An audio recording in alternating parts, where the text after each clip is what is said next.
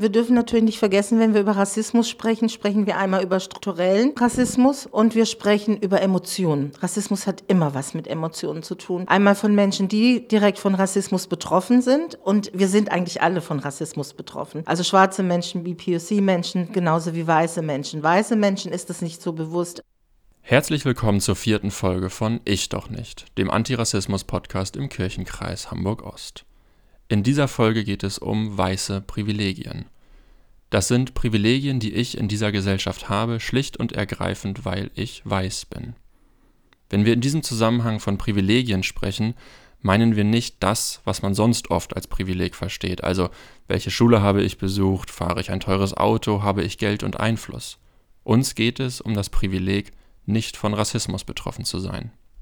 Ich bin tatsächlich über diese kurze Einführungsveranstaltung durch Zufall gestolpert und habe mich ehrlich gewundert, warum das Thema Rassismus, Antirassismus im Kirchenkreis für Mitarbeitende als Fortbildung überhaupt angeboten wird. Denn ich fühle mich nicht als äh, Rassist, ich halte mich für einen guten Christen und war durchaus der Meinung, dass ich das Thema ja gar nicht brauche, denn ich verhalte mich ja überhaupt nicht rassistisch. Im Raum von Kirche, da ist es natürlich schon mal so, dass wir alle denken, Nächstenliebe, wir haben doch keine Vorurteile, wir lassen uns gerne auf andere Menschen ein, alle sind willkommen. Das ist das Bild, was wir von unserer Kirche haben, vielleicht auch von uns selber. Und dann plötzlich damit konfrontiert zu werden, dass es eventuell nicht so ist, auch ob wir es nun wollen oder nicht, es ist eben einfach nicht so, das ist schmerzhaft. Und sich damit zu beschäftigen, kostet Mut und Energie. Ja, das ist richtig. Ich war tatsächlich nach der Einführungsveranstaltung sehr berührt, teilweise schockiert über das, was ich alles nicht wusste. Vor allem meine Unwissenheit in diesem Fachgebiet hat mich ein bisschen erschüttert. Äh, mir wurde klar, dass ich weder sprachfähig bin noch handlungsfähig bin in Sachen Antirassismus, dass ich da Nachholbedarf habe und ich habe die Zeit genutzt und habe die vier Module hinterher gemacht, weil ich Fragen über Fragen hatte, was ich jetzt ändern könnte und tun könnte. Also das war ein sehr fruchtbarer Austausch und eine gute Möglichkeit, sich unter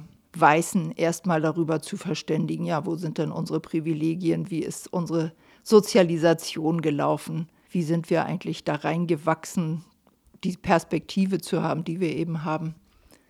Denkgewohnheiten, Normalitätsvorstellungen.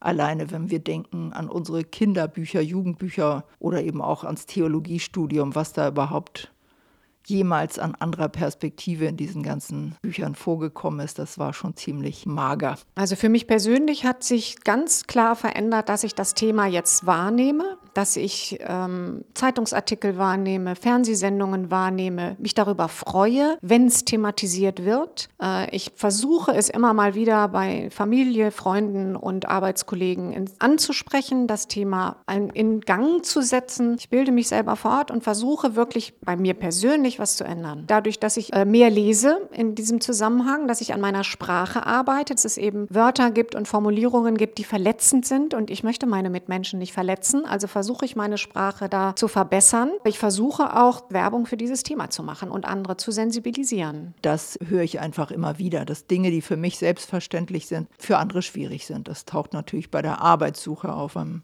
Wohnungssuche und wenn man sich mit Statistiken und so beschäftigt, ist es sogar im Gesundheitssektor, hat man jetzt bei Corona ja gesehen, speziell in den USA, aber ich glaube auch hier große Unterschiede, wie weiße Menschen da einfach privilegiert sind. Und natürlich besonders in der Bildung, also schulische Bildung. Da gibt es auch sehr viele Studien, wo Lehrerinnen automatisch bestimmte Vorurteile haben, keine Empfehlung fürs Gymnasium geben oder so. Das geht natürlich jetzt nicht für alle, aber diese Dinge sind schon untersucht worden, dass das eine Rolle spielt. Warum kann ich als Weiße es mir eigentlich erlauben, mich damit zu beschäftigen oder nicht zu beschäftigen, weil Menschen mit anderer Hautfarbe oder die als nicht weiß gelesen werden, damit natürlich automatisch zu tun haben? Weiße Privilegien sind die Kehrseite der Medaille von Rassismus. Auch weil damit deutlich wird, dass rassistische Strukturen mich als Weiße bevorzugen, und zwar im Vergleich zu BPOCs.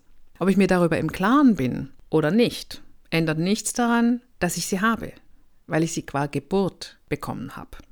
Und darüber werden sich Weise zunehmend bewusst. Auch wenn das im Vergleich auf die gesamte Gesellschaft immer noch viel zu wenig sind. Aber weiße Menschen, und ich beziehe das jetzt mal noch ein bisschen stärker auf Deutschland, haben, glaube ich, natürlich auch ja Angst vor dem Thema, weil es natürlich ganz stark auch mit ihnen was zu tun hat. Und ähm, Deutschland durch die Kriegszeit, was da passiert ist und ganz lange eben das Wort Rassismus ja gar nicht in den Mund genommen werden durfte. Das ist ja jetzt erstmal wieder so eine neue Welle in den letzten gefühlt vielleicht acht oder zehn Jahren, dass Rassismus das Wort auch gesellschaftsfähiger gemacht wurde. Und ich denke, da ist noch ganz viel Angst dabei und diese Möglichkeit, vor Emotionen auch davonzulaufen und in ihr geschütztes Feld zurückzugehen. Warum ist Rassismus bei euch noch nicht ein Gewaltverhältnis? Warum ist das noch nicht im Kopf? Und warum fragst du mich, was du tun sollst und warum bist du hilflos, wenn du was tun sollst? Das heißt, die sehen, das ist Rassismus. So, mittlerweile sind wir so weit.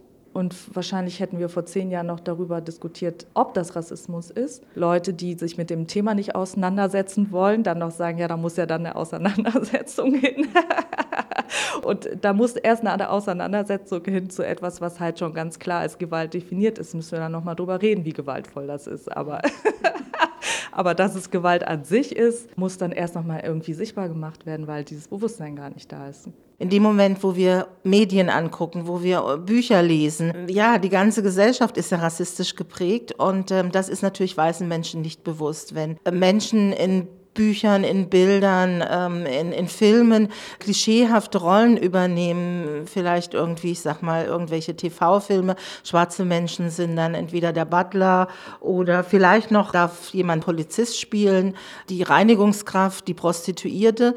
Das nehmen wir so wahr und Menschen, die sich nicht mit Rassismus beschäftigen, nehmen es ungefiltert wahr. Aber das sind rassismische Schemen, so wie wir alle aufwachsen. Und ähm, wenn sich halt weiße Menschen damit auch nicht auseinandersetzen, mit nicht auseinandersetzen müssen, weil sie in ihrer weißen, geschützten Welt leben, ist es natürlich schwierig, sie aus ihrer Komfortzone rauszuholen. Wenn ich mich als Mensch mit meiner Wertehaltung nicht verändere und wenn wir da nicht dahin gucken, durch Trainings, Antirassismus-Trainings, äh, schwarze Menschen, Empowerment-Trainings machen, so dass es in die Tiefe geht, dass es bearbeitet werden kann. Ein System, was über 500 Jahre und länger als 500 Jahre, ich sag mal, in die Menschen eingemeißelt wurde aufgrund der bekannten Machtstrukturen Strukturen, in denen wir ja bis heute ähm, leben, ja, dann verändert sich nur die Oberfläche. Es muss tiefer gearbeitet werden, es muss mit Teams auf dem Arbeitsspektrum eben verankert in den Firmen, ähm, gerade in pädagogischen Einrichtungen. Ja, dass die Teams an ihrem eigenen Rassismus durch Trainings arbeiten, dass es in die Tiefe geht, dass dann eben eine andere Haltung, ich sag mal eine andere Brille danach aufgesetzt werden kann und dann kann sich über Jahre was verändern und ähm, ja, die Strukturen können sich dadurch verändern.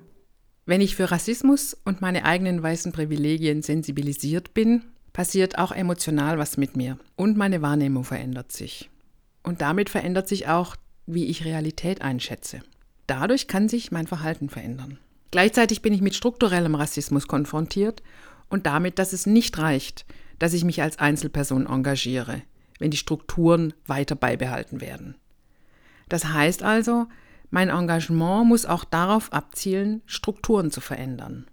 Wir laufen ja schon jahrhundertelang mit diesem Problem durch die Gegend. Es gibt Bücher, die jetzt neu geschrieben sind, deren Inhalte vor Jahrzehnten ja auch schon geschrieben wurden. Es gibt viel mehr mediale Sachen, die man da irgendwie sich reinziehen kann. Ne? Es gibt Social Media, es gibt Leute, die erklären immer und immer wieder alles von vorne und in Büchern und auf der Ebene. Wir machen diesen Podcast. Wir tun und tun und tun und tun. Und in meinem kleinen Leben kenne ich halt auch ältere Generationen von schwarzen, queeren Frauen, und die sagen immer, Jasmin, früher war es tatsächlich alles noch schlimmer, aber so grundsätzlich geändert hat sich irgendwie nichts. Also die Machtpositionen, die Ressourcenbesetzung, die Profits, die sich daraus ergeben, dass du halt Rassismus als gesellschaftliches Ordnungsmuster an den Start legst, sind immer noch da. Sie geben uns immer so ein bisschen, jetzt dürft ihr hier ein bisschen mehr in eine Talkshow, jetzt dürft ihr da noch ein paar mehr Bücher schreiben, hier sind noch ein paar Fernsehberichte, das öffentlich-rechtliche kauft sich dann die BPUC. Leute ein und zahlt ihr dann auch hoffentlich zu Recht gut für ihre Inhalte, die sie dann auf YouTube.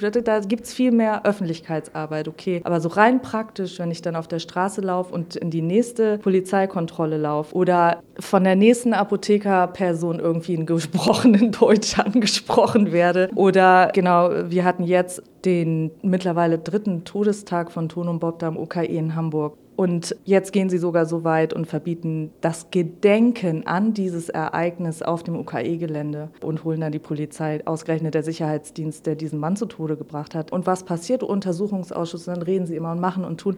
Und am Ende des Tages trägt weiße Institutionen für weißen Rassismus nie die Verantwortung, aber es steht dann immer bis zum Tod das schwarze Leben irgendwie auf der Abschussliste.